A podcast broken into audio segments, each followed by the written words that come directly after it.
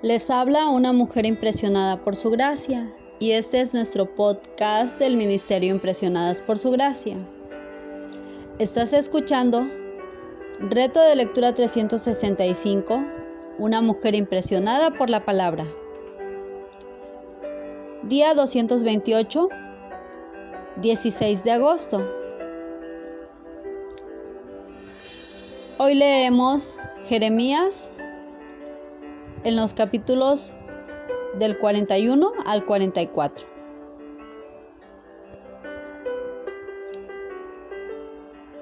El día de hoy, en este capítulo 41 de Jeremías, tenemos el sangriento relato del asesinato de Gedalías y de los caldeos y judíos que se encontraban con él. Después Ismael capturó a la gente de la ciudad de Mizpa con la intención de llevarlos a las tierras de los amonitas, pero fueron sorprendidos por Joanán. Este último, temiendo la represalia del rey de Babilonia, porque su gobernador Gedalías había sido asesinado, planeó escapar con todo aquel remanente de la gente hacia Egipto. Y así llegamos al capítulo 42 en el cual muchos comentaristas creen que la conversación entre el profeta y el pueblo es importante por el uso de las frases Jehová tu Dios y Jehová vuestro Dios. Después de que el pueblo se había referido al Señor como tu Dios, Jeremías respondió con términos semejantes, vuestro Dios. Una vez más, utilizaron esta frase en el diálogo con Jeremías, pero finalmente reconocieron dos veces al Señor como Jehová nuestro Dios y prometieron obedecer su voz. Evidentemente, el resto del pueblo seguía reconociendo a Jeremías como profeta de Dios. Es interesante que el profeta no haya hablado hasta que oyó la palabra de Dios a pesar de que la espera duró 10 días. Jeremías aguardó el momento escogido por el Señor y no por los hombres impacientes o desesperados. Sus palabras no agradaron al pueblo y su consejo de permanecer en Judá y no ir a Egipto parecía contradecir la sabiduría humana y el pensamiento estratégico. Jeremías comunicó la palabra de Dios tal como él se la entregó.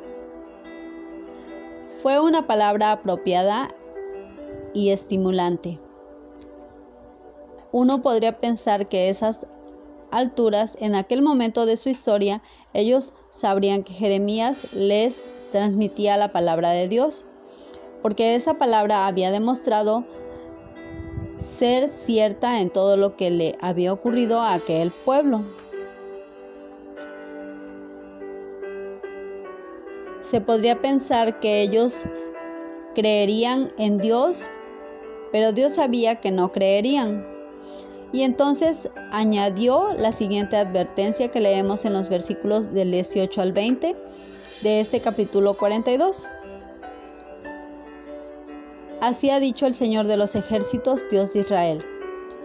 Como se derramó mi enojo y mi ira sobre los habitantes de Jerusalén, así se derramará mi ira sobre vosotros cuando entréis en Egipto, y seréis objeto de aversión, de espanto, de maldición y de afrenta. Y no veréis más este lugar. El Señor os dijo a vosotros, resto de Judá, no vayáis a Egipto. Sabed ciertamente que os lo advierto hoy. ¿Por qué hicisteis errar vuestras almas? Pues vosotros me enviasteis ante el Señor vuestro Dios diciendo, Ruega por nosotros al Señor nuestro Dios y haznos saber todas las cosas que diga el Señor nuestro Dios y lo haremos.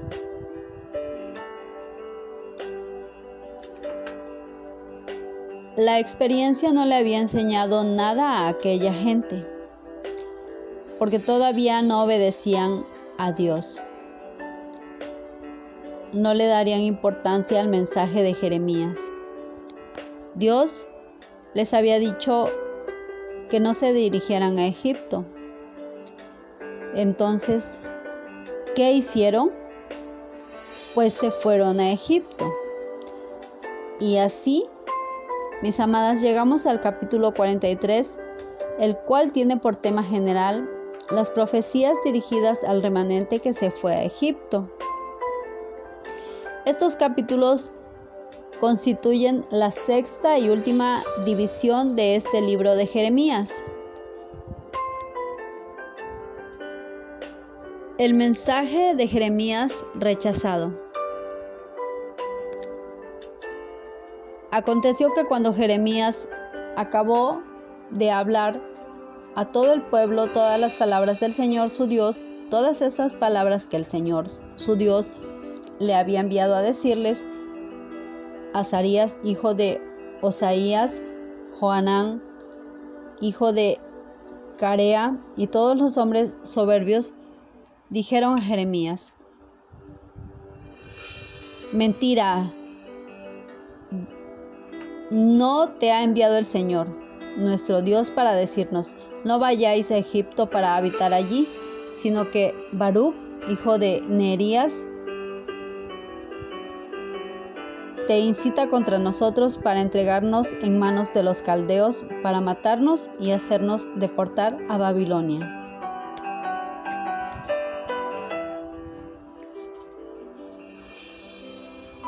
Y así vemos que aquel pueblo volvió a comportarse otra vez con la misma rutina de siempre. Dijeron que Dios realmente no le había comunicado a Jeremías ese mensaje. El problema era que el profeta no estaba diciendo lo que ellos querían que dijera.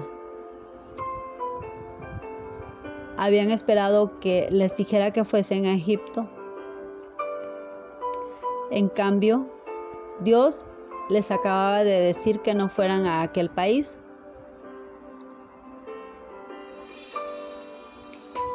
Continuamos leyendo los versículos 5 al 7 de este capítulo 43. Sino que Joanán, hijo de Carea, con todos los capitanes de la gente de guerra, tomaron al resto de Judá que había regresado de todas las naciones a donde había sido echado, para habitar en tierra de Judá. Eran los hombres, mujeres y niños, las hijas del rey y todas las demás personas que junto con Gedalías, hijo de Aicam, hijo de Safán, y con el profeta Jeremías y hijo de Nerías, había dejado Nabuzaradán capitán de la guardia. Entraron pues en tierra de Egipto sin obedecer a la voz del Señor y llegaron hasta Tafnes. En consecuencia, Joanán y los capitanes obligaron al remanente del pueblo a dirigirse a Egipto, incluyendo en el grupo al profeta Jeremías.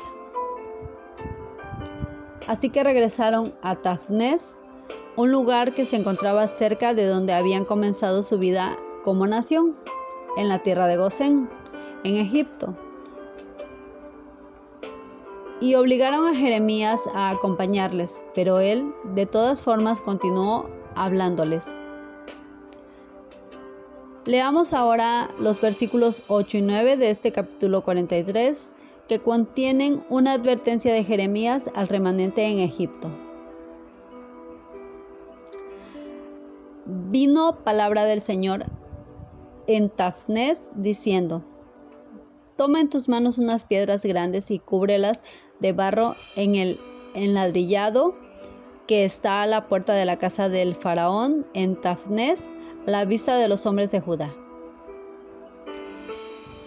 Y así que se encontraron de regreso en las fábricas de ladrillos de Egipto.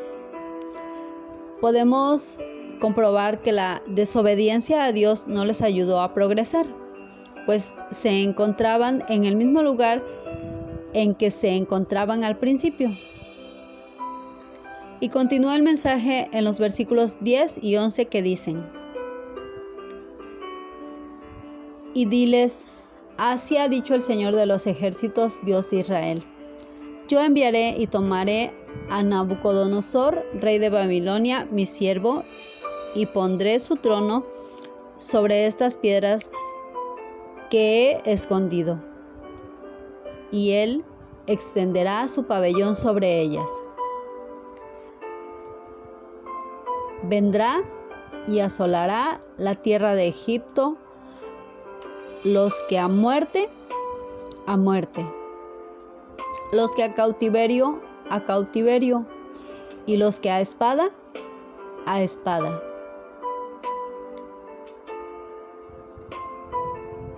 Lo interesante fue que ellos huyeron a la tierra de Egipto para escapar de Nabucodonosor, pero Dios iba a permitir a Nabucodonosor apoderarse de la tierra de Egipto. Y entonces estarían peor que si hubieran obedecido a Dios y se hubieran quedado en su tierra. Estarían nuevamente bajo el dominio de Nabucodonosor,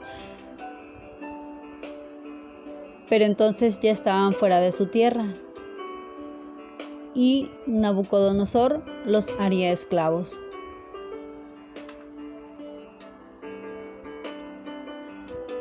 Acercándonos al capítulo 42,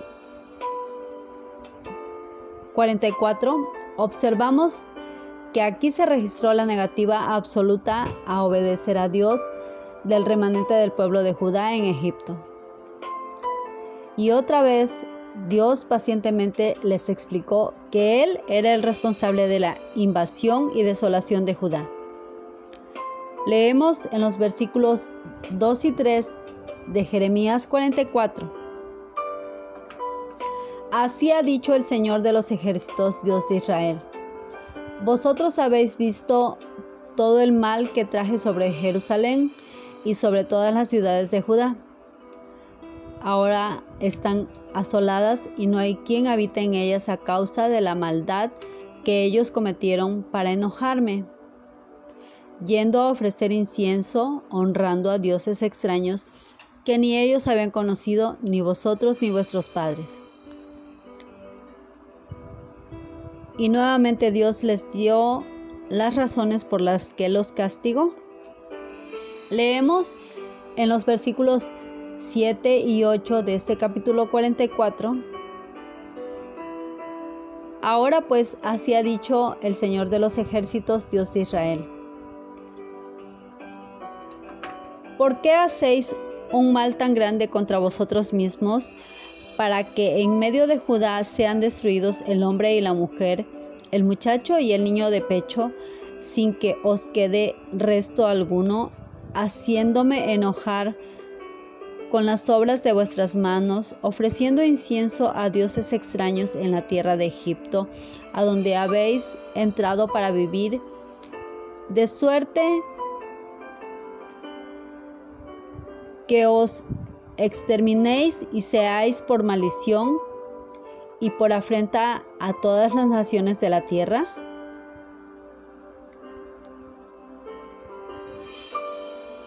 Qué revelación del amor de Dios.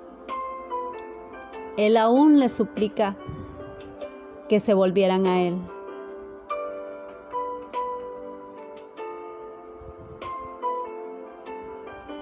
Y observamos la insolente respuesta de aquel pueblo que fue y es un ejemplo de la depravación del corazón humano. Leamos finalmente por hoy los versículos 16 y 17 de este capítulo 44.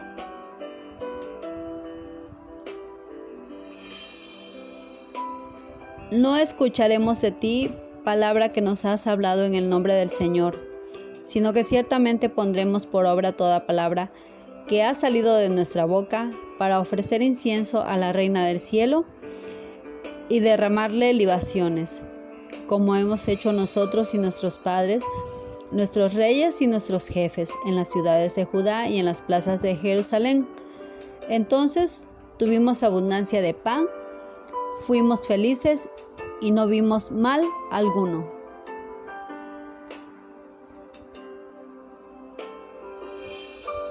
Aquí la reina del cielo se refería a Ishtar, la diosa babilónica del amor y la fertilidad.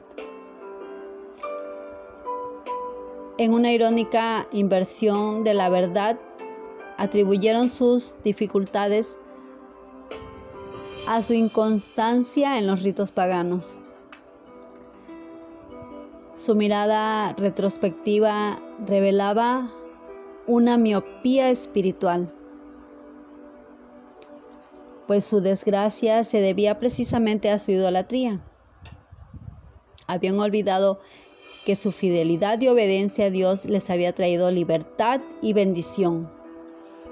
Ante esta actitud solo les esperaba el castigo de Dios. Por ello, al concluir destacamos cómo el pecado y la rebelión contra Dios entorpecen la visión de la realidad y la distorsionan, logrando que vivan engañadas y que su caída sea un hecho irreversible. Había una sola salida a esta situación, la misma solución disponible hoy un retorno a Dios, una relación con Dios.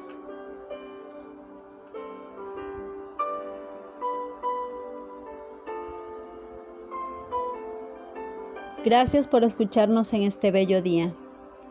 Nuestra oración es que Cristo viva en tu corazón por la fe y que el amor sea la raíz y el fundamento de tu vida. Y que así puedas comprender cuán ancho, largo, alto y profundo es el amor de Cristo. Bendiciones.